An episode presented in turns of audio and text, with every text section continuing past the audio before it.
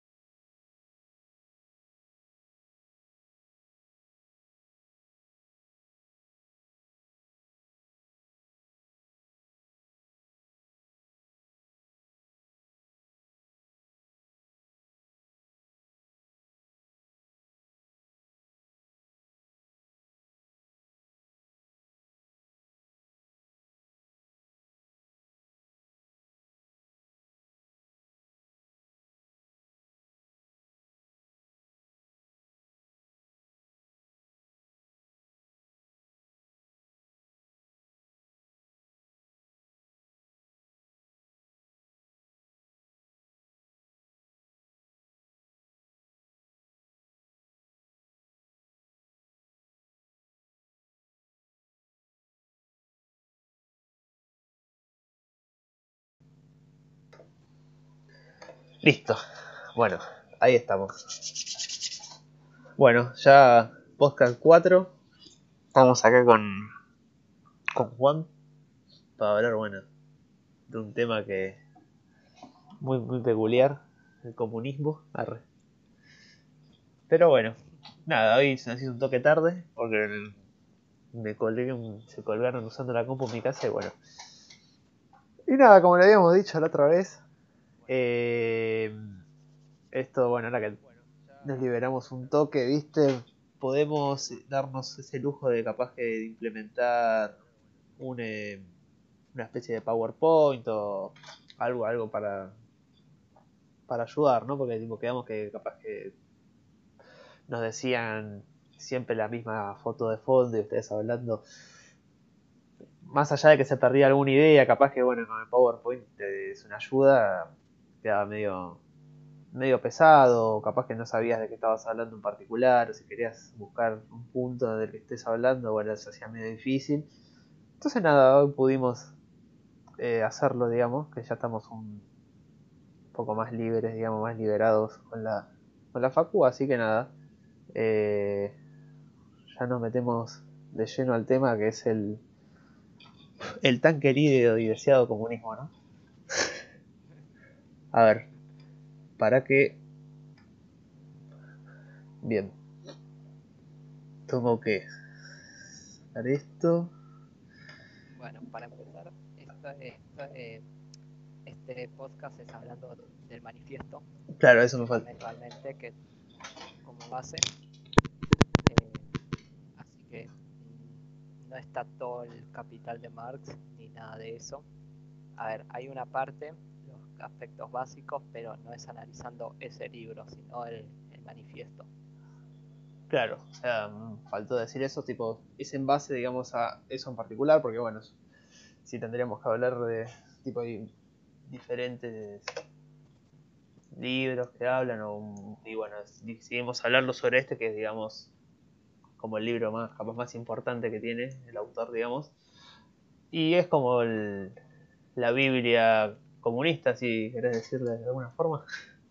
Así que bueno, eh, voy a arrancar hablando, bueno, de, de lo primero que habla Marx en el libro, ¿no? bueno, hay diferentes versiones, pero básicamente, bueno, los primeros puntos que nombra Marx, bueno, es, habla sobre, eh, yo voy a arrancar hablando sobre la teoría del valor y la plusvalía que bueno, básicamente lo que dice Marx en el libro sobre bueno, el valor, dice que eh, las mercancías eh, satisfacen eh, una determinada, una cierta necesidad humana, ¿no? Y es una cosa que se cambia por otra la mercancía.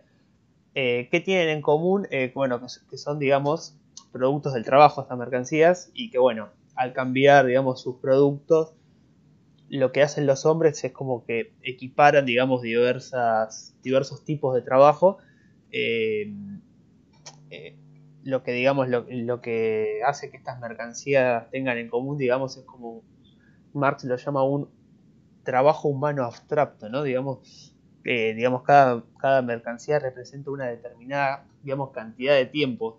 Y al, y al intercambiarlas bueno lo que hacen es digamos se comparan diferentes tipos de trabajo no al intercambiar las mercancías acá viene un poco enganchado un concepto de la plusvalía, que Marx lo empieza a analizar, digamos, desde em, la producción de las mercancías, ¿no? Que, digamos, tiene un determinado grado de desarrollo y, bueno, Marx lo que hace es, en base a dos ecuaciones que serían, primero lo que hace es, la, habla sobre una, fórmula de la circulación de las mercancías, ¿no? Y lo que hace Marx en esto es igualar, digamos, mercancías, dice, las mercancías es igual al dinero, que es igual a las mercancías. Lo cual que quiere decir que, bueno, hace las ventas de mercancías para comprar otras, ¿no? Lo que esto, lo que refiere a mercancía. Y después tiene otra eh, fórmula que iguala, digamos, dinero, dice que el dinero es igual a las mercancías, que es igual al dinero. Lo que quiere decir con esto es que básicamente yo con el dinero compro mercancías y con esas mercancías las vendo. Bueno, ese dinero que obtengo vendiendo las mercancías es lo que se llama la plusvalía, ¿no? Esa diferencia que hago yo al vender la mercancía. Después Marx profundiza más sobre este tema y... Eh, ¿Cómo es? ya incorpora, digamos, habla sobre el trabajo, digamos, el consumo, Marx dice, el consumo es trabajo y, digamos, el, el trabajo crea valor, ¿no? Entonces, ¿qué dice más? Bueno, el poseedor del dinero, digamos, va a poder comprar las fuerzas de trabajo, dice. Y de esa forma, bueno, va a poder someter a los trabajadores a que trabajen para él. Y bueno, y, donde, y acá Marx es donde dice que, por ejemplo, el, que tiene las fuerzas de trabajo, el poseedor de las fuerzas de trabajo, tiene a un trabajador trabajando, ponerle 12 horas, de hecho, de lunes a viernes.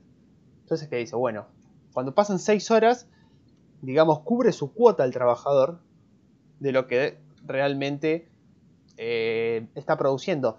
Las otras seis horas que está trabajando, bueno, eso Marx dice que crea, el trabajador ahí lo que hace es crear un subproducto. Eh, y bueno, ese sub, eh, perdón, un plus producto que es el, el, plus producto ese es lo que, bueno, se lleva. Claro, es lo que se lleva el burgués o el capitalista, digamos, ¿no? Digamos que, que nada, son tipos de trabajo que, digamos que no están variados dependiendo de la productividad del individuo o nada por el estilo, y que también se habla de trabajo de una forma de como algo homogéneo y como algo que se da por hecho, o sea, que trabajar ahí es lo correcto. Claro, sí, sí. de una correcta asignación de, recursos o de... Porque, por ejemplo, vos puedes estar empujando o un carro para llevar, transportar una mercadería de un lugar a otro, o hacer la misma fuerza empujando un árbol, que no vas a conseguir nada. Este es un ejemplo tontísimo, ¿no? Pero el hecho de asignar el trabajo al lugar más eficiente que es eh, el trabajo del burgués acá denominado, es tan importante o incluso más que, el trabajo en sí. Claro, bueno, también no, tiene en cuenta que, bueno, a ver, el libro fue escrito hace mucho tiempo, pero sí, aclarar eso, ¿eh? que fue escrito en 1848. Bueno, por eso, sí, fue un libro que fue escrito, me voy a poner 1848, o sea, fue un libro que no se escribió hace 50 años, o sea, fue escrito hace varias décadas. Y bueno, y, tipo, no tiene en cuenta, digamos, cómo ese, esa, esa plus producto que se lleva el, el, Bueno, ahora más adelante voy a hablar un poco de eso, pero dice, o sea, básicamente lo que hizo que el, capital, que el capitalista tenga ganancias es que todos salgan ganando, porque hoy en día, bueno, bueno estás haciendo como decía, no, no, estoy haciendo pozos con una pala como hace 200 años, ahora yo tengo la retroexcavadora, ¿entendés? Primero que mi salario es mucho más alto, segundo es que las condiciones laborales son más altas y lo que hace eso a la larga es tener una mejor calidad de vida. Y son, bueno, cosas que, bueno, no, no, no, no se dicen, pero a la luz de la evidencia eso, eso sale a flote, digamos, ¿no? Bueno. Ahora, eso sería así explicado, digamos, la plusvalía. Teoría del valor, no, no, no encontré mucho en el libro, capaz que bueno, si vas al capital podés eh, llegar a encontrar algo más, un poco más extenso. Sí, seguramente, porque esto digamos que era un, libro más de comunicador de ideas y de cómo... Claro, por eso. Transmisor de ideas, digamos. Claro, sí, sí, sí. Claro, era como el capital es capaz más enfocado más a algo.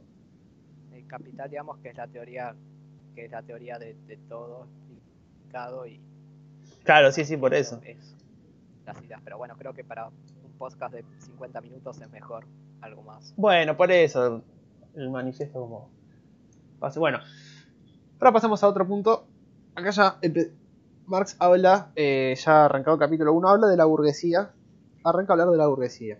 Y Marx, bueno, básicamente eh, dice la burguesía, digamos, eh, la moderna sociedad burguesa, dice que como que revive o de cierta forma, digamos, de las de las ruinas de la sociedad feudal, ¿no? Dice que únicamente ha sustituido las viejas clases, las viejas condiciones de opresión, la vieja forma de lucha por otras nuevas. O sea, y bueno, la, burguesía moderna, eh, digamos, al proceso, a lo largo de este proceso de desarrollo, es una serie de revoluciones en el método de producción y de cambio. Dice, cada etapa de evolución eh, recorrida, digamos, por la burguesía, así acompañada del correspondiente progreso político, ¿no? Dice, bueno, la, burguesía, digamos, después de establecer, eh, después del establecimiento de, la gran industria y del mercado universal, digamos, conquistó diferentes hegemonías exclusivas del poder político, digamos, y en el Estado representativo moderno, y bueno, el, gobierno del Estado moderno no es más que una junta de, digamos, que administra los negocios comunes de toda la clase burguesa. Bueno, acá en este punto podríamos, podríamos llegar a estar de acuerdo, como cuando dice que el gobierno del Estado moderno no es más que una junta que administra los negocios comunes de la clase burguesa, ¿no?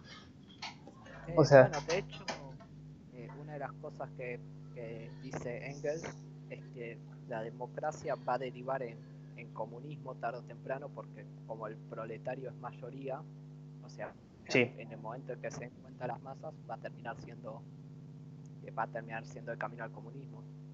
Claro, sí, sí, por eso. Sí, yo tengo acá el, la edición que el libro de, del manifiesto tiene el prólogo de Engels. El, está, muy interesante. Bueno. Después pasa, bueno, sigue describiendo y dice que, bueno, el, la burguesía dice que ha ahogado el, digamos, el, digamos, ese fervor religioso, el entusiasmo y el sentimentalismo del pequeño burgués en las aguas, digamos, del, de un cálculo egoísta, ¿no? O sea, como que la visión del burgués no sigue siendo la misma, la persona egoísta. Y bueno, eh, ha hecho de la dignidad personal, eh, digamos, un valor de cambio, ¿no? Dice, y bueno, eh, ha sustituido las numerosas libertades escrituradas y adquiridas por la única, digamos, dice, desalmada libertad de comercio, dice él.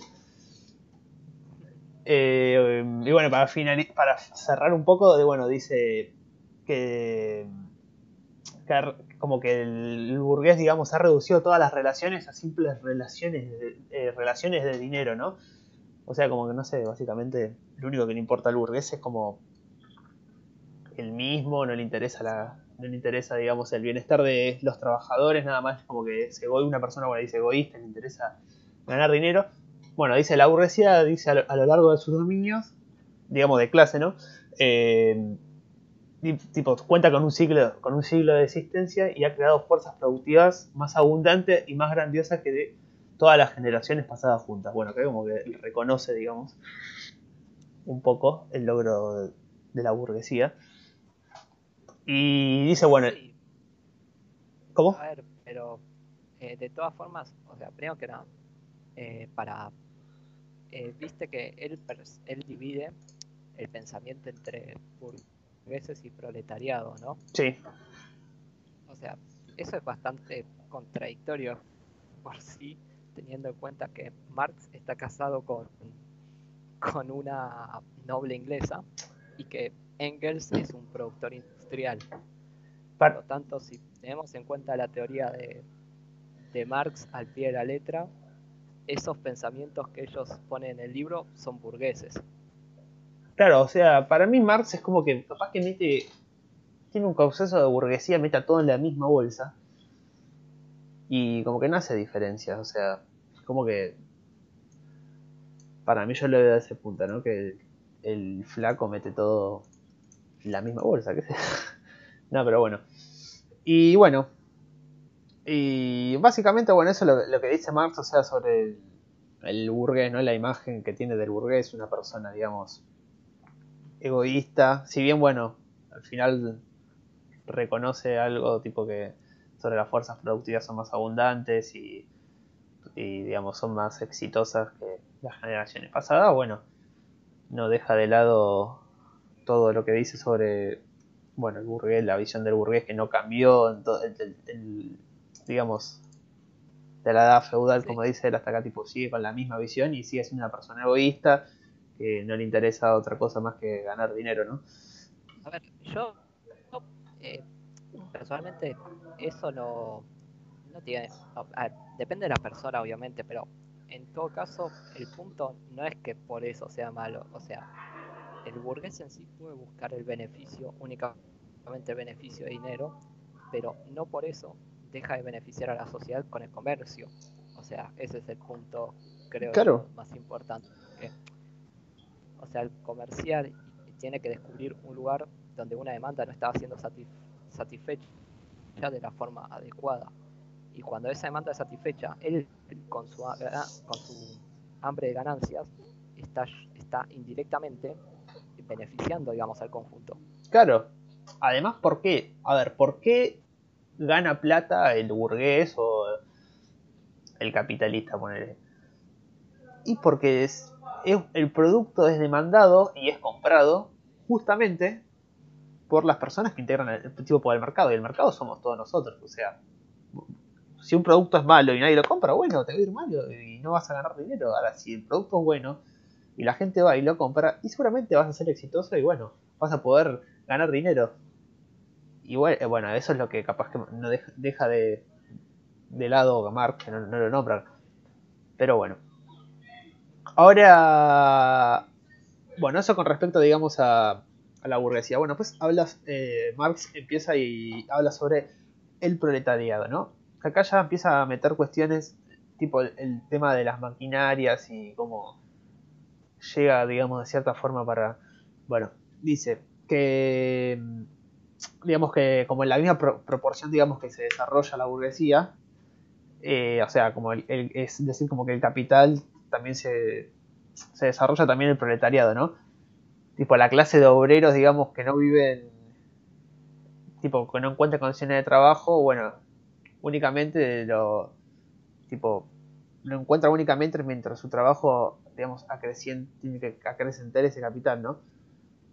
Eh, dice, el, creciente empleo de las, digamos, de las máquinas y la división del trabajo como que quitan al proletariado todo, eh, todo carácter propio y, bueno, hacen perder, digamos, el atractivo para el obrero, ¿no? O sea, digamos, se convierte en, digamos, en un simple, digamos, apéndice de las máquinas y bueno, y es como que, bueno, lo que está diciendo acá que ya la máquina viene como a reemplazar el... O sea, es lo que todavía se discute, ¿no? O sea, qué va a pasar dentro de unos años, tipo con las máquinas y todo eso, pero bueno, como decíamos hace un rato, que hubiera pasado... O en el capítulo, o en el capítulo anterior, en, la misión anterior, eh, tipo que discutíamos sobre las máquinas que, que era parte de la inversión y todo, que eh, alguien va a tener que producir en todo caso las nuevas máquinas que van a suplantar el empleo anterior, digamos. Claro, y va a haber gente, y bueno, y justamente, o sea, esa máquina alguien la tiene que manejar y el, el, poseedor de las máquinas va a ser el, el primer interesado en salir a buscar gente para capacitar para poder lograr el objetivo, ¿no? Por eso, bueno, acá Marx dice como directamente ya ni siquiera busca, digamos, ese punto de cómo pueden complementarse, digamos, las máquinas del hombre, sino ya directamente como que la máquina va a correr al hombre, le, hace, digamos, perder incentivo y, le, y no pasa a ser más que una parte, digamos, de una parte más de que, maneja la máquina, digamos. Claro, tipo, no deja de ser él, digamos, el hombre, el principal protagonista, digamos. Eh, bueno, después Marx sigue desarrollando dice, eh, la industria, dice, en su desarrollo no solo acrecienta, digamos, el número de proletariado, sino que concentra, digamos, en masas considerables, digamos, su fuerza aumenta y adquiere mayor, digamos, conciencia de la misma. Y bueno, dice, eh, como resultado de la creciente competencia de los burgueses entre sí y de las crisis comerciales que, digamos, ella ocasiona, los salarios son cada vez más eh, fluctuantes, ¿no?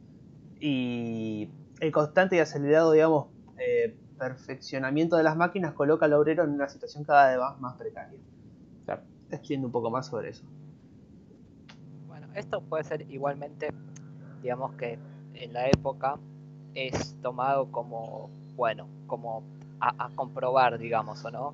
sí, sí, sí. Es una hipótesis válida que es algo a comprobar por el año en donde se dice. Eh, el caso es que ahora es completamente contrario a menos que apliquen las 10 medidas que vamos a mostrar, que, después vamos a hablar de esas 10 medidas propuestas, que en ese caso sí van a bajar los salarios reales con el paso del tiempo. Claro, bueno, también habría, tipo lo que decimos un rato, o sea, este libro fue escrito hace 200, un poquito menos de 200 años. Estaría bueno revivirlo a Marx 2020 y decirle, mira, y a ver a ver qué opina, ¿no? O sea, pero bueno, es algo que no va a pasar. Y bueno, y ya para cerrar, digamos, eh, dice eh, que el verdadero, digamos, resultado de, las luchas no es el éxito inmediato, sino la unión cada vez más extensa entre los obreros. Esta unión es, eh, digamos, propiciada por el crecimiento de los medios de comunicación creados por las grandes industrias y, digamos, que ponen en contacto a los obreros de diferentes localidades o diferentes partes. O sea, básicamente se está quejando, digo, está diciendo que gracias, digamos, a la industrialización y la industria se pueden conectar cada vez más para luchar contra, digamos, eh, la clase burguesa, lo cual es una, o sea, es una contradicción, o sea, ahí te das cuenta, ¿no? Esto está, sacado, digamos, del libro, o sea, no, es que es algo que, que no es una opinión mía, o sea, está, está, está, sí, sí, varios, varias cosas de las que voy diciendo las estoy sacando textual del libro. Así que bueno, básicamente para cerrar eh, esa, esa nota al pie, esa última, esa última contradicción, que bueno, bueno, cada uno podrá, bueno, nosotros más o menos mientras vamos hablando, vamos opinando, ¿no? Pero bueno, cada uno podrá tener su, su opinión, digamos. Bueno, a ver. Ahí está. Bueno, esto está sacado, las 10 medidas ahora que, proponen, está sacado de, de coso textual, o bueno, textual. Eh, están acortadas para que entren bien ahí, pero eh, son todas de, de coso, del manifiesto. Están todas en el coso. En la página 60, si no me equivoco. A ver, ya te, digo, ya te digo qué capítulo es. Es el capítulo 2, pero es cosa. Capítulo Claro, porque yo tengo. Claro, porque a mí el libro me empieza en la página 80 porque primero te, te mandan todas las secciones con los prólogos, ¿viste? Entonces, como que las páginas ah, no. No, van a conseguir. bueno, entonces, vamos parte por parte y vamos a ver qué, qué se hace en COSO. Eh, para empezar, expropiación de la propiedad territorial, eh, digamos, el Estado vamos a tomar caso de Argentina para ver eh, cómo, cómo entra en el comun, comunistómetro. comunistómetro. Está bien. Eh, la expropiación de propiedad territorial, bueno, digamos que eh, en sí hay propiedad privada todavía. Sigue habiendo, hay tierras que forman parte del Estado, pero bueno, digamos que está en un punto intermedio, ¿o no? Eh, eh, el fuerte impuesto progresivo, esto está clarísimo que se cumple al pie de la letra en, este país y en, todo el mundo prácticamente. Todos tienen impuestos progresivos que cuanto más ganás, más pagás. O sea, es, así. Después, la abolición del derecho de herencia, digamos que no llega a abolirse la, herencia, pero eh, existe en todos los países o en la gran mayoría, en Europa, por ejemplo, en Estados Unidos también. En la Argentina, si no me equivoco, en la provincia de Buenos Aires, en 2011 se, se sancionó el, eh, o sea, se puso un impuesto a la herencia a partir de los 100 mil pesos. No sé si sigue vigente, un pero creo que sí. Creo que, que, sí, que era algo para el estilo, y, sí, sí. pero sí que, sí que existe. Eh, Después, bueno, la confiscación de la propiedad de todos los emigrados y sediciosos, bueno, esto no, hasta ahí no llegamos todavía, pero dale un par de años. O sea que esto básicamente es que aquel que se va del país se queda con la casa el gobierno y los sediciosos, bueno, son la gente que, esto está copiado ahí del manifiesto, ¿no? Son la gente que digamos que se levanta en contra y que se revela contra la autoridad. Así que nada, vamos a ver de la propiedad, o sea, de la propiedad eh, como terreno, no, pero sí que de, de desarmarlos o de sacarle las cosas tranquilamente. Claro, sí. igual bueno. que, que impuesto, ¿no? tipo, volviendo, ¿Eh? un, volviendo un toque para el punto anterior del, del impuesto a eso que estamos hablando del, del, derecho a la herencia. ¿Qué impuesto no hay en Argentina? ¿No? Es la pregunta. Bueno, impuesto a las grandes fortunas no hay todavía. Ah, es verdad, mira, un a favor, loco. Igual tampoco es que hay mucha gente que es multimillonaria en este país, ¿no? O sea, como que mucho no, no recaudaría. No, no, y los que están se van a ir, así que sí, pedo. Claro, por eso. así que, bueno, centralización del crédito por medio de un banco central con monopolio exclusivo. Esto me mata a mí. Esto es lo peor del mundo el, demonio hecho, hecho economía. Eh, pero sí, esto bueno, pasa en todos los países del mundo, así que... Sí, básicamente, ¿verdad? O sea, bueno, con esto de que se piensa que el, que el crédito se puede regalar y que eso va a ayudar a las inversiones, se, termina destruyendo un montón de capital. Bueno, tenés instituciones que tenés, igual tenés, no pasa nada, de última tenés instituciones que te lo financian, ¿no? Sí. El FMI y todo eso, ¿viste?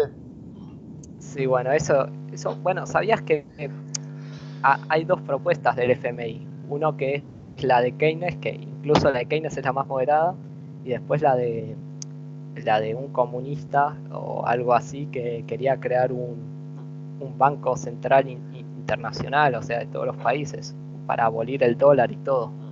Una locura completamente, o sea, Sí. terrible. No, bueno, ¿qué, qué puede salir? Nada bueno, ¿no? Bueno, igual es, bueno, FMI es un tema que estaría bueno hablarlo en otra, en otra charla, en otra ocasión. Un tema interesante hablar sobre esos organismos. No el FMI, capaz que puedo meter algún otro, ¿viste? Bueno, de cierta forma financian. Sí, porque la ONU es malo y no Claro. ayuda a los países. Porque la ONU en lugar de sacar de la pobreza mete más en la pobreza a los países de África. Bueno, por eso, el FMI no es. El FMI, ¿por qué hace el FMI? De cierta forma termina financiando, digamos. O sea, no solo que termina financiando políticas, o sea, absolutamente locas, sino que la forma, tipo, o sea, obliga a otros países a contribuir para aportarle a un país, o sea, que es el que le prestan el crédito por lo general, para financiarle esa, esa política que quede, o sea, completa, bueno, es una locura completamente, ¿no? O sea, pero bueno, qué sé yo, eso es un tema de para otro otro podcast. Sí, sí, sí. Eh, a los que les tocaría pagar el impuesto serían a los que la impulsan y no les conviene. No, eh, los políticos se, se, se eximen de, de impuestos si quieren y, y listo, sacan una ley contra, Claro, sacas un decreto y te y está, ¿entendés? O sea, contra. No, el caso serio es que eh, a los que les tocaría pagar como todos los impuestos que van para la clase alta, entre comillas en un principio, después le terminan extendiendo, o bueno, en este caso devaluando la monedita, y ponele, si vos tenés el impuesto a las ganancias en un, un millón de pesos, por ejemplo, eh, o a las grandes fortunas digo, eh, en un futuro, con la evaluación y todo, o con la excusa de recaudar más, o como son cada vez más pobres, o bajan el límite, o cae en nivel real, y entonces entra la clase media o la clase baja Claro, a caen- pagar esos impuestos. claro, sí. Bueno, y además que bueno, o sea, es muy curioso escuchar a la gente de izquierda, ¿no? Vos le- te- por lo general le, le decís, eh, pero bájense el sueldo, qué sé yo, y bueno, muchos te dicen, bueno, yo lo, tipo, he escuchado de Nicolás del Caño, de Ofelia Fernández, que dicen, no, yo mi sueldo dono, no sé, lo dono tanta, tanto por ciento, dicen, o, recibo, tan, o sea, cobro las 200 lucas, pero, qué sé yo, 150 lucas las, las dono, o no sé, se lo doy a alguien y, y el otro me lo quedo, tipo, la otra parte del ingreso me lo quedo para mí. En vez de hacer eso, ¿por qué no vas, si tanto te importa la gente, prese- presenta un proyecto de ley, ¿entendés? Donde, una vez, en- por una vez en la historia, que los políticos, digamos, pero toda la casta política, no, no porque yo lo pienso, o sea, si, vos tanto lo pensás, bueno, andá y presentá proyecto de ley si tanto querés ayudar a, la- las personas, ¿me entendés? Pero bueno, nu- nunca no se presenta, obviamente. Bueno, se viven cagando en todo, en los jubilados y todo esto, o sea. Pero bueno, Bueno, en, Uruguay se bajaron el sueldo, si no me equivoco. Uruguay es increíble. la- yo digo, Uruguay, la, la próxima Suiza es Uruguay. Ojalá, ojalá, Ojalá que, que quede sí. cerca. Sí, ojalá que quede cerca para los que no pueden irse de. Para los que no puedan escapar de este infierno que yo es un país como decente como Australia y Nueva Zelanda, bueno, poder tener una opción más cerca, ¿no? Que cruzar una frontera el día de mañana. Que, que- que sea como el Andorra, el Andorra. Claro, ¿me entendés? Ahí un- el Liechtenstein, Andorra, un, ahí un paraíso. Bueno. Bueno, Sí, está- estaría- refuimos- lo refuimos Nah, por- no no, no pasa nada. Bueno, eh, otra medida que propone acá es la centralización en manos del Estado de todos los medios de transporte, que bueno, esa completada con creces acá. Obviamente. Eh, estaría bueno también para, para otra oportunidad, Sí. para otro podcast, eh, en cómo afectan la, la intervención del Estado en, en la competencia y, y en el cálculo en el cálculo económico. Económico, ¿no? Bueno, el artículo de, de, el- de Mises, ¿viste? Sabés que lo perdí el de Durante y lo tenía. ¿Te acordás que nos había dado? El, cual, el, El de- el que dio El de imposibilidad de de hacer, claro, el de imposibilidad de hacer cálculo económico. Ah, no, bajo el socialismo sí es imposible, pero yo te digo Ah, eh, cómo afecta cualquier empresa del Estado, por ejemplo, en educación, las escuelas públicas, Claro, en sí, salud, sí, los hospitales. bueno, sí, o- eso bueno. estaría bueno. O bueno, en defensa no, porque. Ah, sí, en defensa también, porque sí hay empresas privadas de, de seguridad. La verdad es que es un tema interesante, bueno. O también, bueno, sí, el, el tema del monopolio de. Que el Estado tenga el monopolio de las armas, el monopolio de la violencia. Que bueno, otro punto de vista de. Otra, otra forma, digamos, de poder, llegado el caso, oprimir al pueblo. Pero bueno, eso es otro tema también.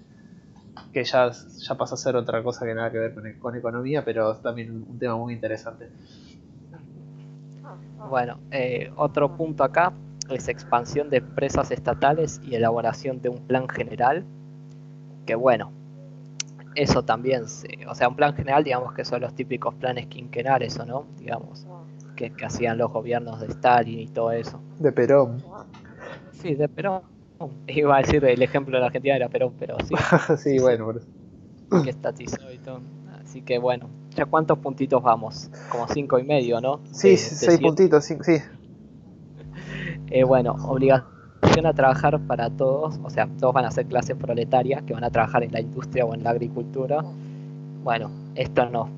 Eh, Este, acá fallamos miserablemente, todavía tenemos internet, podemos proveer servicios que sean de, por ejemplo, de, de entretenimiento. Así que nada, acá falló Argentina en, en este punto. Ahora, ahora, un, ahora un punto, ¿no? O sea, sobre lo que acabas de decir, Sí. que para cuál era, para que lo perdí de vista. Expansión, obligación para trabajar. O sea, eso que, me, que dijiste de todos, tipo, como que hay una única clase, ¿no? O sea, lo, lo que busca, digamos, el comunismo. O sea, eh, ahí vos no estás teniendo en cuenta la condición de, ponele que, está bien, todos somos la misma clase, pero no todos vamos a crecer en la misma, digamos, velocidad. O sea, imagínate la persona que trabaja la tierra, le toca trabajar la tierra en el desierto del Sahara. No va a tener las mismas condiciones que la persona que le toque trabajar la tierra en la pampa, ¿me entendés? O sea, no existe, digamos, esa... O sea, siempre va a haber gente que, que gane más, gente que gane menos. No va a existir esa paridad, tipo, a la larga va, va, se va a volver a generar esa, digamos, eh, disparidad de, de, co- de condiciones, si vos querés. Pero también, bueno, o sea, la forma de cómo regular eso, ¿no? O sea, lo que busca Marx, digamos, de... O sea, lo que decía ahí con el concepto de la plusvalía, por ejemplo. Decía, bueno, ¿cómo...? Yo calculo que hablaba a corto plazo, chabón, ¿no? Porque tipo, no... Decía, para, digamos, corregir ese, ese robo, entre comillas, del burgués hacia el proletariado, bueno, con que el Estado se encargue, digamos, de tomar las medidas necesarias, decía. Pero bueno, a la larga como que Marx apoya, digamos, busca ese anarquismo, o sea, entonces es como medio, medio contradictorio. ¿Quién va? Porque ya está comprobado que el ser humano, tipo, no, no sabes cómo va a actuar, eso es obvio. Ponele que se, que se cumple la idea de Marx y te- estamos vivos en un anarquismo. Todos tenemos lo mismo. No, o Eso, sea- eso, eso no, eh, no pasa, es una idea utópica, o sea, no, no, no- No, o sea, la, la única forma de que seamos es que, a ver, de conseguir todas las mismas cosas económicamente hablando, o sea, de bienes y todo, es que todos actuemos igual, tengamos las mismas preferencias, las mismas capacidades y estemos en las mismas condiciones de tierra. O sea, por ejemplo, vos tenés una parcela con tantos nutrientes de tierra, la misma cantidad de claro. árboles y todo. O sea, y que todos actuemos exactamente igual, o sea, valoremos lo mismo, etcétera. Entonces, es como que eso es imposible al ser humano, por lo tanto, el hecho de buscar la igualdad es, es imposible. Claro, no, sí, sí, por eso, porque sería. A ver, si todos haríamos lo mismo, todos nos gustarían las mismas cosas, yo creo que nos, nos terminaríamos pegando un tiro, o sea, sería re aburrida la vida. Además, que bueno, está comprobado que el ser humano es no es igual, o sea, es desigual, y gracias a Dios que es desigual. Y bueno, también eso que decías vos, ¿no? De el factor tierra, digamos, o sea, el que trabaja la tierra en, en Alemania, en el desierto del Sahara, en la Antártida, no, no va a tener la misma productividad, capaz, o sea, van a productividades diferentes. Pero La bueno. Antártida es la provincia más productiva de Argentina. Claro, ¿entendés? El, el PBI más alto lo tiene la Antártida, no vive nadie. Ponele. Eh, Pero bueno, de- después, eh, bueno, esto de combinar industria con agricultura, desaparecer el contraste entre campo y ciudad. Bueno, digamos que eh, en eso como que es raro, ¿no? Porque yo creo que en esa época Marx veía la, la tendencia de todos a ir a la ciudad y por Sí. ahí se imaginaba que iba a desaparecer todo el trabajo de agricultura y todos iban a quedar aglomerados en la ciudad. O Claro, sea, que decían que como que el, el- lo que decía Marx es que básicamente como que el, el campesino se iba y se sometía, digamos, a la, iba a la ciudad a someterse, digamos, a las grandes, a la explotación, digamos, a través, bueno, de la industria, digamos, ¿no? Del, y que ya no era más esa idea de que, bueno, eh, tengo mi campo, eh, tengo mi, mi cultivo, mis animales, eh, el día de mañana, qué sé yo, mis hijos hacen lo mismo que yo y así se va multiplicando todo. Y bueno, y pasa a decir que, bueno, el capitalista va a buscar gente al campo y como que pensaba que toda la gente del campo se iba a trasladar a la ciudad. Como que iban a terminar. igual bastante tonto el campesino, ¿no? Si es como Marx dice, ¿por qué se va a la ciudad y no se queda en su campo? Claro, nadie lo obliga, nadie le pone un arma en la cabeza y le dice anda a trabajar de la fábrica. O sea, por eso mismo. Pero bueno. Sí. Y bueno, y por último, educación pública combinada con práctica para producción industrial. O sea que bien formaditos los nenes. Eh, bueno, educación pública sí que hay en la Argentina y bueno, práctica para producción industrial, digamos que hay colegios industriales, pero bueno, tampoco es que se Sí, haya... Sí, es verdad eso. No, que bueno, tipo lo, de- lo de los colegios industriales. Hay, pero bueno, no son como... No, no es como, a ver, e- en esa época digamos que la industria es el futuro, es como que ahora te diga, bueno, eh, educación pública combinada con herramientas de redes sociales, internet Claro, y sí, sí. programación, digamos, es, Claro, se O tiene sea- que ir moldando al... es entendible, sí, para la época, o sea, era, era, el, ese era el futuro y bueno, Claro, hay que entender que es, claro, que hace casi 200 años el libro, o sea, hay que ir, bueno, eso, amoldándote a la realidad. Y bueno, bu- es educación pública, ¿cómo dice? Con la práctica. Bueno, hoy en día, ¿qué decir de la educación pública? O sea, el otro día estaba escuchando a. Ya, perdón. A, Ve- a- ¿Viste? A Venegas Lynch, ¿viste? sí, Bueno, decía, mirá que, mirá cómo perdieron las, las universidades públicas en Argentina, que aún habiendo universidades públicas hay universidades privadas, porque decía, o caso somos Claro. tan estúpidos de tener dos productos idénticamente iguales y pagar más caro con el, con el respeto que es más barato, o sea, se entiende, ¿no? O sea, la gente sí, sí. Paga la universidad privada por algo, o sea, no es, no es estúpida la gente, por algo va a la universidad privada y colegios privados. Porque, bueno, justamente decía por eso.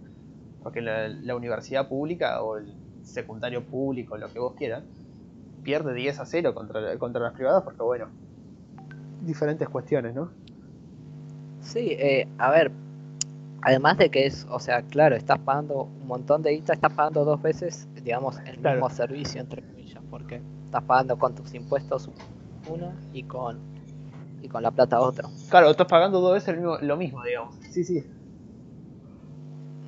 Y bueno, por eso también, o, o la gente que se queja y tipo otro día estaba viendo un video decía, eh, no, pero este tiene toda la guita y va, va a la UBA, va a la universidad de tanto y es, es que tiene boludo, te lo- paga lo mismo, lo mismo como contribuís vos con los impuestos, lo, lo paga el que el millonario, el pobre, el rico, o sea, parece súper súper hipócrita. Pero bueno, viste, también está el tema del el sistema de vouchers y qué sé yo, bueno, pero viste, cuando decís eso es como que no, el sistema de voucher es desigual, es, es algo desleal, no querés que haya universidad pública. Bueno, yo, yo no quiero que haya nada público. Bueno, por eso, pero ponele que a, a corto plazo, obviamente, tipo uno a largo plazo es, es, es minarquista, ¿no? Pero para a corto plazo en un país como este, viste, que es un sistema de vouchers para empezar a ese cambio, Ah, bueno, e- eso sería lo, lo último que se tocaría, hay que ir por, por partes, hay que, No, hay que obviamente, obviamente. Obviamente, lo social en un país como Argentina es lo último que podés tocar si querés hacer un cambio como hay que hacer, o sea. Porque bueno, tenemos una gran parte del sistema metida ahí, ¿no? Sí. Yo lo primero que haría sería cerrar 20 secretarías que va a haber al pedo Qué al pedo. Y Sí. después sa- saco el IVA, así, de una. bueno, también eh, la, la cantidad de, de gremios y sindicatos que tienen algunas empresas estatales. Ah, Sí, no, es eso 12, también. dos- 12 sindicatos, 12 sindicatos en una empresa. O sea, estamos todos locos, o sea. ¿Me entendés? Sí, sí. sí. Sí, obviamente lo, Terrible. lo social es lo último que, que habría que, que tocar, ¿no? Bueno, eh, para ir terminando esto, eh, bueno, decir que Argentina cumple de las medidas propuestas, digamos que cumple entre 6 y 7, Sí, más o menos. La verdad. está ahí, No llevé el ahí nomás. pero- Terrible. está, está bastante bien, Eh, pero falta más, hace falta más justicia social. Obvio, obvio, obvio. La justicia social te va, te va, te va a salvar de todo. Increíble. que, bueno, eh, igualmente, eh, para decir eh, objetivamente, va, en realidad todo trato de hacerlo objetivamente, pero bueno, o sea, eh, digamos que yo ya vengo con, con unas ideas y bueno, entonces es como que uno ya había direccionado, pero hablando del libro, tiene apreciaciones dentro de todo no tan erróneas para la época. Sí que eso de- del conflicto de clases y de que le da lo justo para reproducir su tarea laboral al, al- al proletario es, está exagerado, pero también es cierto que, que está muy bien escrito el libro para lo que busca, ¿no? que es, tiene un enemigo claro al que hay que apuntar, unos Sí. aliados claros y te dice cómo ganar y digamos qué pasos hacer. O sea, nunca te explica cómo eso te va a beneficiar, pero como propaganda es, es muy bueno el libro. Sí, la verdad que es verdad eso. Aparte, bueno, como decías vos, ¿no? O sea, nosotros estamos criticando el libro en 2020, ¿no? O sea, habría que leerse el- habría que ir a 1840, leer el libro y hablar de, pero bueno, por eso son dos realidades, Sí. pero sí hay verdad muchas apreciaciones que bueno, no son tan, Bueno, pe- Pensá que para esa época todavía no estaba hecha la teoría de- del valor subjetivo ni, ni nada, entonces era como que estaba en, Por en eso. fase, en, fase de, de creación la teoría económica y todo. Claro, pero bueno, aún así tiene muchos muchos seguidores, ¿no? El, Bueno, eso es otro tema, el problema es que se siga ahora ya, ya no hay mucha excusa. Y ahí muestra una falta, digamos, de, de información, digamos, en la sociedad sobre el tema, ¿no? Porque Sí. nada, qué sé yo, es como todo. Uno, uno no, capaz que lee algo, le gusta una idea, le, le inculca una idea de chico y se queda con esa idea y, y no, ve, no ve más allá, ¿no? O sea, no se pone a examinar. Pero bueno, Mm, tema aparte. sí. ¿Qué iba a decir? Bueno, ah, sí, que conste que, bueno, también que nosotros fuimos haciendo, digamos, notas al margen hablando de nuestra opinión, pero bueno, todo lo que está en, en- todo lo que hablamos y todo lo que, digamos, está en el, en el Power son, son cosas textuales del libro, ¿eh? O sea, nuestra, lo único que agregamos, bueno, es nuestra opinión, pero no es que modificamos algo o le dimos otro enfoque, sino que, bueno, No, no, todo muy textual del libro, digamos. sí, sí. Sí que está, está ahí igual, o sea, el libro en sí, eh, si alguien lo quiere leer, está en PDF en 20.000 lugares y, y es cortito, son, no serán Sí. más de 60 hojas. en No, sí, es re lo que corto. Son 50 y pico de páginas son. Bueno, si ten- yo tengo la edición que es con el prólogo de Engels, que ya ahí son 130, pero si sacás el prólogo y vas de, arrancás del capítulo 1, son 50 páginas, Sí. o sea, es muy, es muy, muy corto el libro y qué sé yo, estaba... Está bueno leer, tipo, por más que no sea lo que uno piensa, qué sé yo, está bueno. A mí me gusta por lo menos leer lo, lo que opina el resto, ¿no? O sea, está bueno para sí. informarse y poder sacar conclusiones, criticarlo, lo, lo- lo- tomar algo también, ¿no? Sí, sí, obviamente. Bueno, yo de esto, es más, o sea, esto eh, en sí es lo que tendría que, a ver, eh, que, que tendría que, que, que es lo que se está haciendo, digamos, como de- del movimiento liberal. O sea, el hecho de tener un enemigo fijo, como ellos dicen, la burguesía, nosotros decimos el Estado, digamos. O sea, eso de, el hecho de, de tener un enemigo así al cual eh, por X o por Y este, tener una justificación o algo para atacarlo y que se centre en eso, Claro, sí, sí. es como que es un método propagandístico muy bueno, ¿no? Entonces eso es algo que, que, que se toma al pie de la letra y que lo, digamos que yo no sé si hay algo escrito antes de eso, pero digamos que la idea está bastante clara en este libro. Sí, aparte, bueno, vos pre- prestá atención que el, el extremo liberal y el extremo comunista llegan a una conclusión, tipo, coinciden en una palabra que es anarquismo. O sea, ¿no? Lo- los dos extremos llegan a, a eso, bueno, es la- las formas, ¿no? O sea, los dos buscan, digamos, los extremos de las dos ideas buscan el, el anarquismo. la- bueno, obviamente, las formas van a ser muy diferentes de lo que busca uno del otro. Pero bueno, coinc- coinciden en el extremo coincide, digamos, ¿no? En eso. Sí, igual es diferente su Por eso, o sea, una anarquismo de Claro. propiedad privada y de Por eso sí, es diferente. Pero bueno, claro, sí, eso tenés razón, de que buscan un enemigo los, los dos, el, el Estado para el... Igual yo, yo he hablado tipo con tipo gente que apoya estas ideas así, viste, a rajatabla y... Y nada, tipo, me dijeron, y tipo, una vez me preguntaron, ¿y con quién te quedas? ¿Con, con Keynes o con Marx? Y tipo, me, ¿a quién preferís? O sea, yo, no prefiero ninguno de los dos, obviamente, ¿no? Pero bueno, he hablado con una una vez con una, una chica que, bueno, comunista, apoya las ideas y me dijo, y mira, entre tal y tal me quedo con, con un liberal, tipo, en, ciertos aspectos me quedo con lo, con lo que es un liberal. Lo que pasa es que la gente se confunde mucho lo que es liberal con alguien de derecha, ¿no? Pero bueno, esta chica sabe, o sea, entonces o leyó por lo menos, entonces como que entiende lo que es, ¿no? O sea, un liberal y no me confunde. Tipo, muy poca gente le decís sos liberal y tipo por el fondo dice, ah, este es de derecha. Muy poca gente dice, ah, este es liberal, eh, no es de derecha, o sea, es liberal. No, no le digas de derecha porque es liberal. Pero bueno, yo creo que lo del. Ya, tipo, lo, por ejemplo, más por el lado de lo social. O sea, lo que busca el liberalismo de lo social, de, los temas inmigratorios y todo eso, bueno, ahí ya. Ahí ya cuando empieza, digamos, ahí ya hay una, una clara diferencia con alguien de derecha, ¿no?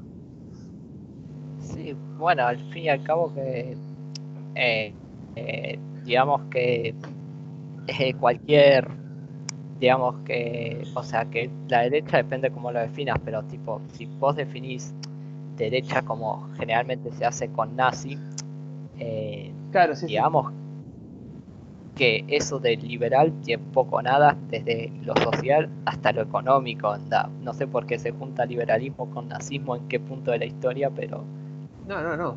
no tiene un pedo que ver. O sea, por eso, ¿me entendés? O sea, o, o tipo la gente que, qué sé yo, te dice, por ejemplo, te- tenés, no sé, caso Donald Trump y te dice le- levantar un muro y, y qué sé yo, no sé cuánto, o sea, eso es como, eso de liberal tiene nada y poco, ¿me entendés? O sea, qué idea más, Claro. o sea, el, el- el liberal liberal obvia- obviamente busca la, tipo, la, la liberación de fronteras, o sea, que, que te puedas desplazar sin ningún tipo de, que nadie te, te ande rompiendo las pelotas moviéndote de un punto a otro, ¿me entendés? Entonces, bueno, esa es una, una, una crítica muy fuerte que le hace, por ejemplo, Venegas Lynch, critica mucho eso a Donald Trump, que le parece ne- nefasta esa, la, la idea de levantar un muro, o sea, que, o la discriminación que hace el chabón. Pero bueno, ahí, qué sé yo, ¿viste? Tipo, te, te dicen, no, porque, a ver, que, que- que me parezcan bien las medidas económicas, unas medidas económicas que haga Donald Trump. ¿Me entendés? No me hace a mí un seguidor, o sea, Aunque lo prefiera antes que Obama.